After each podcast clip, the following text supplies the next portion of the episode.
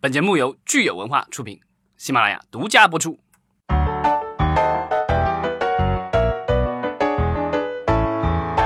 欢迎大家收听新一期的影视观察，我是老张。我是大米，大家好，我是十七。今天我们首先要宣布一个好消息，对对对对，我们开微博了。对，然后大家在微博上面搜索 “B B B 影视观察”就可以搜到我们。嗯，对，然后关注一下，我们在上面会分享一些和影视相关的一些呃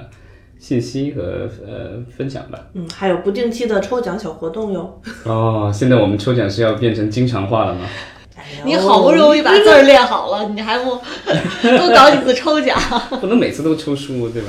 对，下次抽点实际的。嗯，或者我们可以送送电影票什么的。嗯，像刚刚在国内上映的这一部《阿丽塔》哈，也是一个热点的电影。嗯，对，《阿丽塔》的话，这几天其实上周如果大家有关注的话，就发现他们在国内其实是宣发下了挺大的功夫，因为这一部的电影的制片人那是大名鼎鼎的詹姆士·卡梅隆啊，在国内被大家称为卡神的这位神级的人物。是他们这个宣发，我关注了一下，我觉得挺有意思。他们正好去蹭这个《流浪地球》地球的热点哈，很多都是在跟《流浪地球》的主创在互动。《流浪地球》的导演郭帆在各种媒体上宣称自己在好像在十五岁那年，然后终于看到了卡神的大作啊，《终结者二》，然后从此就下定决心要做导演。然后这个这回卡梅隆终于来了北京。之前的话，好像两人已经在微博上已经各种互动了。然后，所以这次福斯这部片子是福斯的电影。然后福斯在中国其实它的宣传，其实你会发现很有意思的一个现象。一般的电影的话，都是宣传我的导演是谁，我的卡斯是谁。嗯嗯。然后这部片子的话，在国内宣传的主要的点就在于这个是卡神制片的。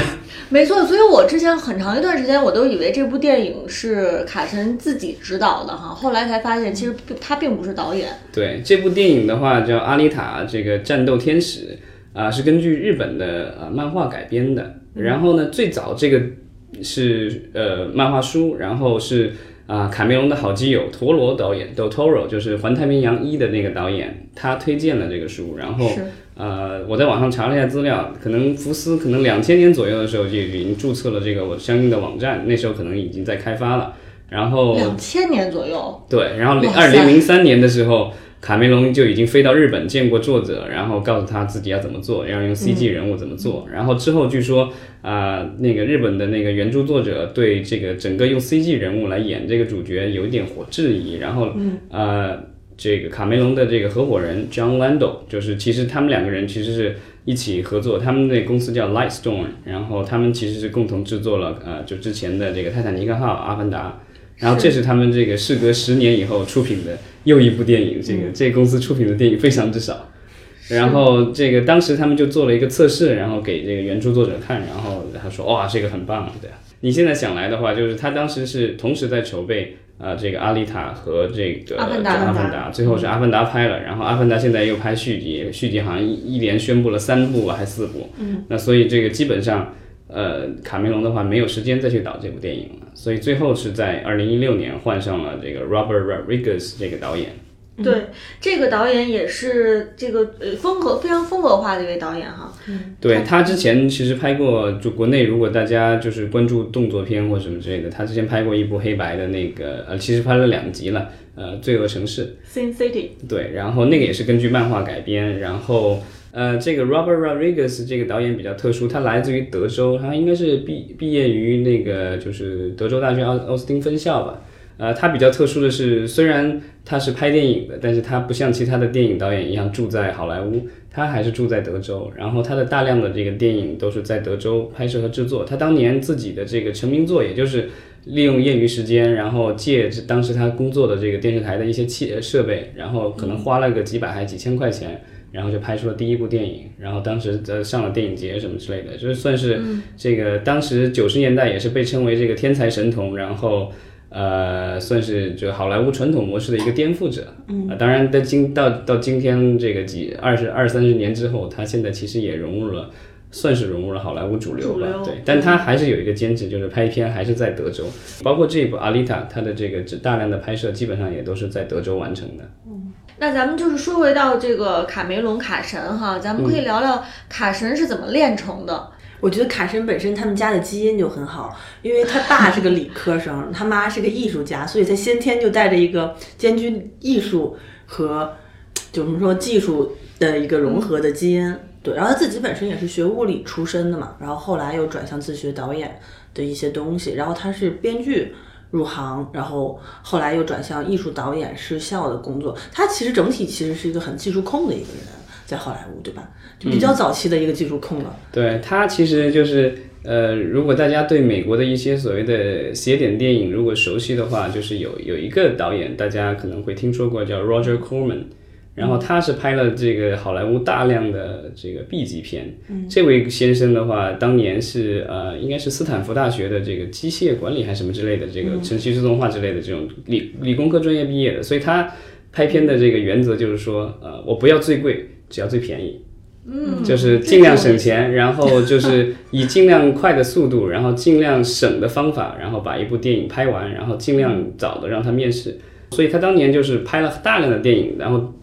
用今天的角度来说，他可能是粗制滥造。但是在他的这个所谓的，就是他们管那个叫 Roger Corman's Film School，就是他的这个电影学校，就是他当时雇佣了大量的年轻人，因为他要省钱嘛，所以他雇佣大量的年轻人。这里面的年轻人包括了这个有演员，然后有导演，然后有制片人，然后就就是呃，卡梅隆当时就是在那儿，他最早在那儿的这个工作叫 Model Builder，就是这个模型。模型工吧，就是一个模工，然后就在美术部门。是这个现场的这些道具的，不是道具，是他们拍大量的科幻电影，但是是就是当时的科幻电影很多是用模型，比如造个飞船，造个什么的。他做那个 model，然后做了那个做了一段时间，然后后来因为这个有部片子出问题了，然后直接说啊，来你来拍，就直接让他当导演了。嗯，对，当然这个就是呃，同时在那儿的另外一个就是呃，Anne Gail Hurd。这个如果大家最近还看 AMC 的那个《行尸走肉》的话，可以看到他的名字啊。他当时是这个就是呃 Roger Corman 的助理，然后当时也是和卡梅隆两个人就是属于相识于微处，然后另后来两个人是结婚了，然后一起制作出来了这个《终结者》。当然，两人后来离婚了。卡梅隆这个人的话，现在已经应该第几任妻子了？已经第五任吧。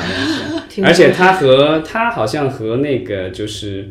呃，终结者的原来的那个女主角 Linda Hamilton 的话，他们俩是结了婚又离了婚，又结了婚又离了婚，好像对。所以比较艺术家气质啊，在这个个人生活上面。啊，对，呃，完全符合了一个好莱坞传统导演的一切要求，对吧？对，就是脾气不大好，然后这个婚姻次数比较多。对他脾气不好这个事儿，其实，在行业内也是比较有名的哈。其实他之前合作过的很多人，后来也在呃公开媒体上有控诉他在现场指导的时候会发脾气啊，或者会情绪不太稳定的这种情况。但是这个其实，在好莱坞一线导演里面也也是很常见的，对。或者说，在全世界一线导演里都很正常。没错，这个我觉得可能也是没有办法，因为呃，导演其实承受的压力也挺大的，因为通常。呃，卡梅隆的导演，他同时自己也是制片人，然后呃，他面临的是预算的压力，还有拍摄周期的这个压力，而且他对呃所有的东西都希望要求都到极致，那样的话，其实给所有的主创和演员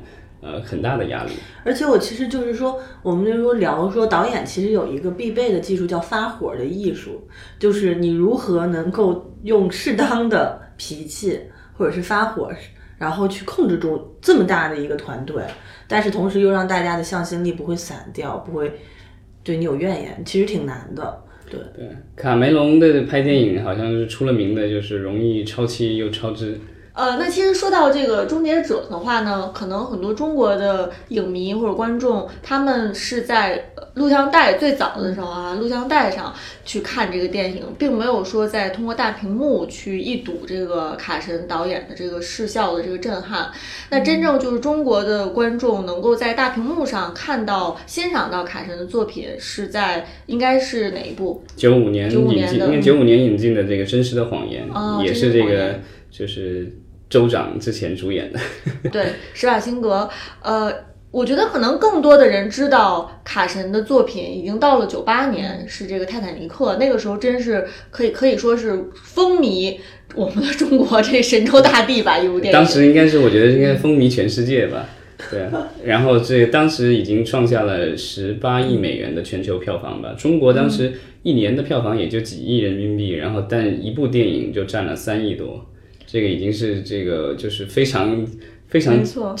令人震惊的一个成绩了。是我现在仍能依稀的记得当时那种走到哪都能听到那首主题曲。对，甚至上了春晚，由我们著名的这个已经过世的赵丽蓉老师这个演绎了一遍。哦，是吗？这个我倒不记得了。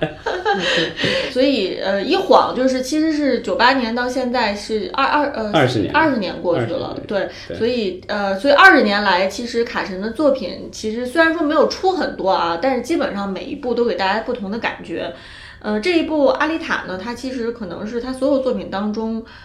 相对来说在国外的票房并不属于特别好的，是不是？呃，就好像这个就是吴京现在是中国电影，就是中国大陆票房前两名的这个电影的这个主演，对吧？一个是呃《战狼二》，一个是《流浪地球》。那作为卡神来说，他也是在全世界范围内保持了一个记录，就是全世界票房的第一名和第二名都是他的电影的。第一名现在是《阿凡达》，嗯，然后第二名是《泰坦尼克号》。然后《泰坦尼克号》的话，因为后来进行了一次 3D 的重映，所以它的总体的票房从呃十八亿提升到了二十亿啊。当然，这个其中有很大一部分是中国贡献的，因为当时、呃中国的票房应该是占了那一部三 D 重映电影的绝大多数，因为就是有一就是当时的汇率的话，应该就已经一亿五千万美元了。对，所以就是相比起他之前这两部电影票房来说，我们说回到这个《阿丽塔》，它反而这个成绩没有那么的喜人。首周的这个就是票房的话，因为他们也是一个总统日的这个，就是算是一个节日吧，然后有四这个就算一个四天的周末，周五、周六、周日、周一。然后那样的话，就是当初大家预计的可能会，它首周末可能两两三千万美元，那最后的话，呃，就是稍微多一点点。截止到二月二十一号的话，它在北美的这个票房是啊四千八百四千八百万美元。嗯，然后按照它目前的走势的话，差不多能差不多就是一亿美元左右，在美国本土。嗯那我听说《阿丽塔》在美国也面临着影评人和观众两极相相对有点两极化的口碑，是这样吗？呃，对，就是说影评人当初给的这个就是评价好像不是特别好，嗯，但是呃，观众在那个像一些主要主要的一些平台上打分的话，就是给给出的是 A 减，那就已经算不错了，对不错的了，对。对，A 加当然好了，当然 A 减也不是那么差的。嗯，所以就是按照它目前的这个观众口碑还有这个反应来说的话，它在北美的话，基本上可以可能可以破亿吧。当然，对于卡神这样级别的人物来说，肯定是不够的。对，但当然这部是不是他自己导的，所以这个也不能说完全是他的作品吧。但是对于这个片子的成本来说，应该也是不够的吧？对这部电影的成本的话，因为现在网上有一些预估，嗯，就是有有高的数字说可能花了两亿美元，啊，当然也有一些说是因为它可能拍摄的时候有一些啊返税啊，有一些返还之类的这个就是优惠政策，那可能到最后的话，呃，可能是一亿六千一一亿六千万一亿七千万美元左右的成本。那当然，美国的好莱坞电影的发行的话，就是有一个很大的一个支出是它的所谓的宣发成本。宣发的话，作为福斯这样的大片厂，对这样一部大的视效电影的话，全球范围内的宣发很可能基本上花费基本上就大概是一亿美元左右。嗯，那那样的话，它整个电影的话就是两亿多，快三亿美元的成本。是，对，然后就是如果按照这个就是好莱坞通常的这个回收模式的话，对半匹，就是说这个就是电影院收到的钱大概可能有一半能够最终回到呃片方手上。那样的话，它整部电影，比如说是咱们假设是三亿。呃，三亿不到吧？那那样的话，它至少要五亿到六亿才能够回本啊。当然，就是呃，现在有不同的说法，就是福斯的有些人觉得四亿美元左右基本上也就能回本了啊。当然，这就是其他人会觉得可能要更高一些，五亿吧。呃，所以所以现在其实因为它在美国的票房不是那么的理想，那它其实现在就是二月二十二号这天，就是其实是呃我们录音的是在二十三号，然后二十二号这个昨天上映，在国内上映了。它其实是在两大市场同时上映，一个是在啊、呃日本，就是这个等于是 IP 的来源国啊、然后另外是在中国。那其实所以就是现在的话，大家其实都在看着，就是说。呃，就是这部电影能不能在海外市场上所谓的就是把成本给收回来？嗯我们录呃录音的时候，其实我们看到这个票房基本上是上映了两天，然后基本上是一点七三亿人民币哈。我我觉得不知道这个，因为正好还跟我们的这个《流浪地流浪地球》同时也还在继续，呃，势头还挺猛的，所以不知道到底是大家在如何选择《流浪地球》和《阿丽塔》。现在的那个就是猫眼的预测是它的票房可能是在可能九亿人民币左右最终的票房，所以这个基本上就是说，这个郭帆导演可以很自豪的说，这个这个徒弟打赢了师傅。对，怎么说呢？没有办法，就是行市场环境和就是所处的历史阶段不一样。我觉得在这个行业里，我觉得从技术层面上来说，阿丽塔的话肯定是超越呃《流浪地球》很多个等级了。当然，从情感上，从大家对就对本身对 IP 啊，以及对整个故事的这个就是情感上来说，我觉得中国观众可能更多的会会选择的，可能很自很自然的自更多会选择的是《流浪地球》。我一直觉得卡梅隆并不是一个很就是感觉就很像电影人的一个电影人，我感觉他玩电影更像是一个业余爱好和跨界。他做技术，然后做科幻，然后思考那种。嗯，更宏大的宏大的主题，包括技术革新层面的东西，包括他自己也是个潜水迷，然后他一生中潜了七十多次，然后有三十多次都是去那个泰坦尼克号的那个地方深潜，但是他他当时拍泰坦尼克号，据说也是为了就是研究他想研究的这个。就是深潜的这些技术啊，然后包括当年探索这个沉船的东西，然后所以他融了一笔钱，然后顺道也拍了个电影，这个感觉就非常神奇。这样类型的导演其实并不多，我觉得。对，就是这种他属于呃好莱坞的这种所谓的技术控导演，这种导演的话其实是。呃我忽然我觉得他应该是科学家里面的艺术控。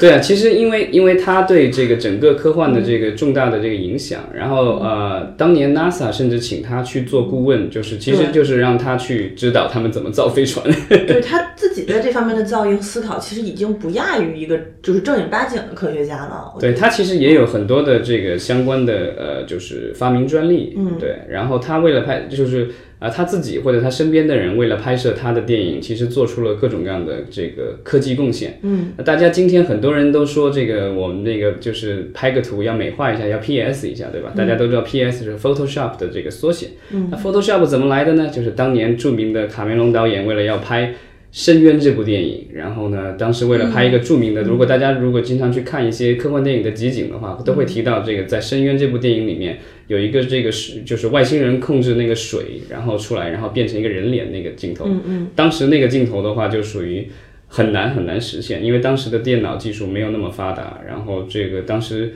负责这个特效的人就是把做出了一个软件，然后实现了这个效果。啊，最后这位大叔就离开了这个剧组以后，就开了一个公司，做了一个软件叫 Photoshop。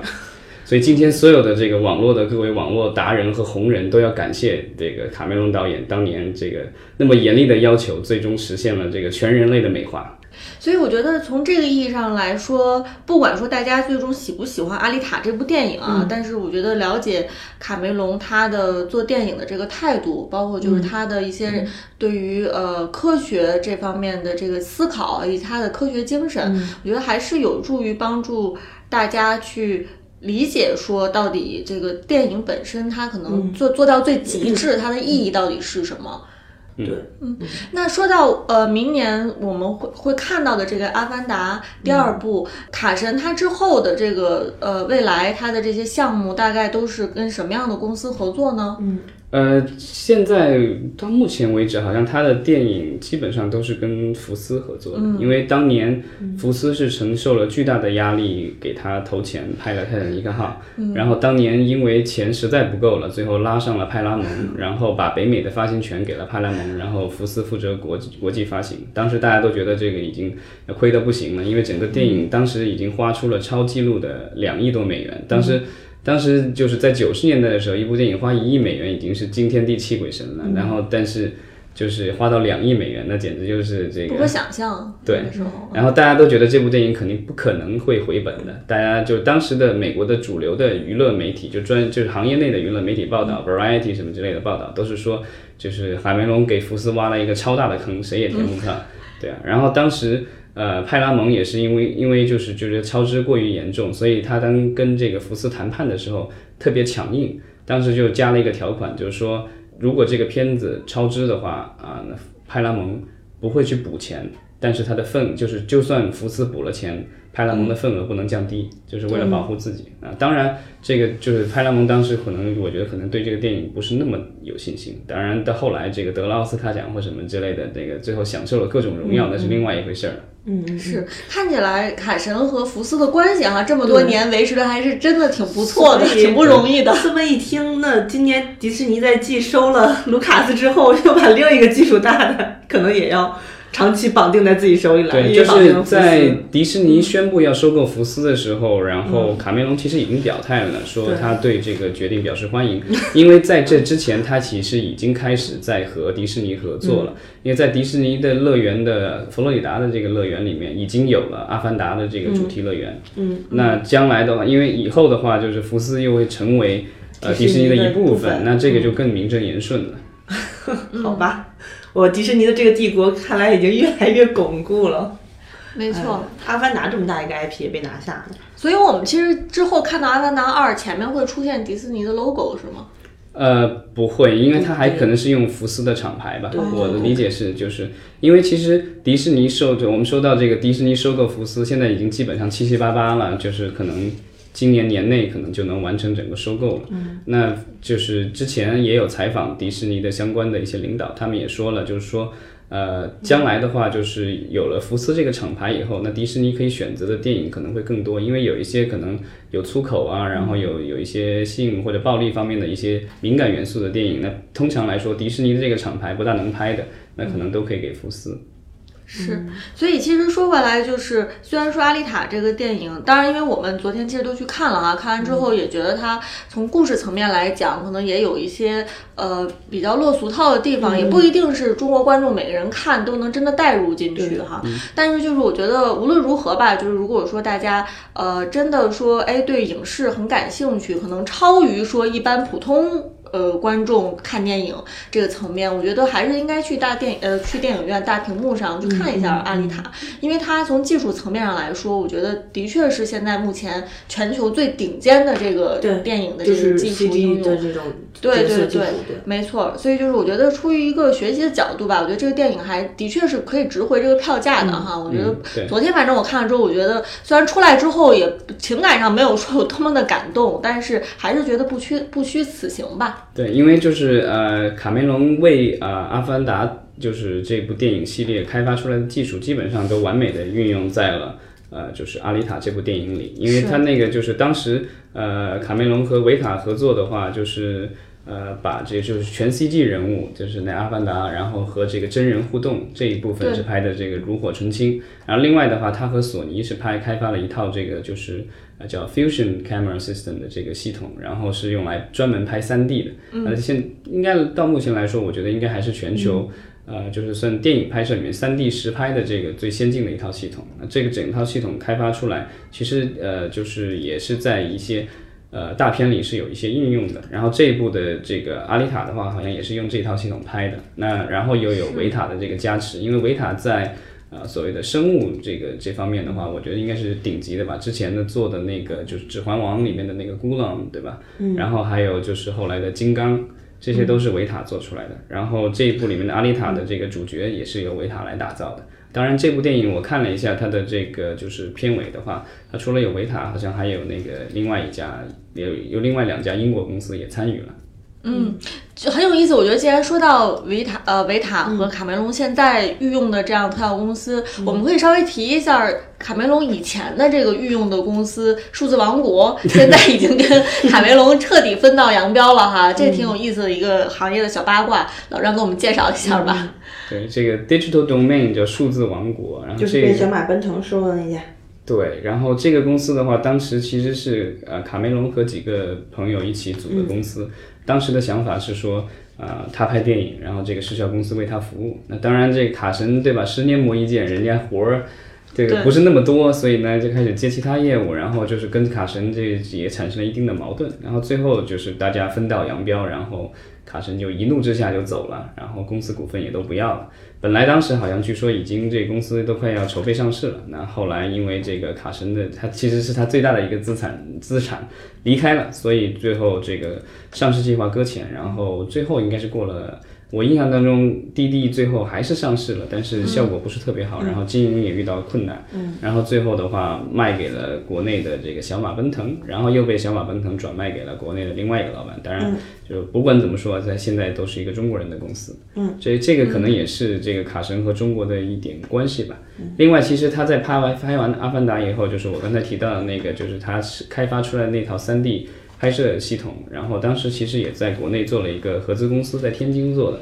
啊，就叫卡梅隆佩斯。那佩斯就是那个当时的一个 DP 呃摄影指导，跟他两个人是合作，然后做了一个这样的技术公司。本来是想打算在国内。啊，提供 3D 拍摄的器材以及相关的这个技术人员，这是好事儿啊。嗯，对。但是后来这个技术突飞猛进，然后国内大量电影后来刚开始的时候觉得 3D 转制这种东西不大行，然后还是拍真 3D 行。所以当时就是徐克导演是用真 3D 拍，对吧？但后来的时候，这个三 D 这个转制技术突飞猛进了以后，后来大家发现，其实二 D 拍，然后最后转三 D，其实效果也不差。嗯，因为其实越来越多的这个视效电影的话，其实实拍的部分不是那么多，大量的都是靠后期合成。后期合成的东西倒是在转三 D 的时候，其实没有什么太大的阻力。嗯，呃，如果要用三 D 实拍的话，拍摄成本按照好莱坞通常的估计会增加百分之二十到百分之三十，这个其实。你如果是比如一亿或两亿美元的电影，这其实是不小的一笔钱了。嗯啊，所以就是三 D 实拍的这个技术，其实现在能够运用到大电影的拍摄的这个呃实力的话是越来越少了，大部分的都是二 D 转三 D。所以这个就是卡梅隆的这个公司在国内其实业务也是没有说能够得到很大的发挥。然后嗯，现在好像已经很少听到这个公司，之前好像有这个公司有。有说这个想要这个，他们也想进入就是内容制作层面，就是说自己也开发制作电影，但是好像一直也没有什么消息了。嗯，是，其实我们当然还是希望说电影这个行业能。无论是在中国也好，还是全球范围内也好，能够它能够突飞猛进的这个快速的发展啊，因为我觉得大家如果是看到这个阿丽塔，如果看到字幕最后出现的，其实最后有一行小字是说，光是这个电影其实就是给全球的这个从业人员提供了一万五千个这个工作的岗位哈，所以就是电影行业的发展，其实它能极大的促进经济还有技术的发展，所以我们其实我觉得是通过讲卡神他的这个呃事业。包括就是他在好莱坞的这些成就也好，其实也是想告诉大家说，就电影它可能大家看到它只是一个简单的成品，但是它的影响力其实绝对是反反射到这个社会各个方面的。对，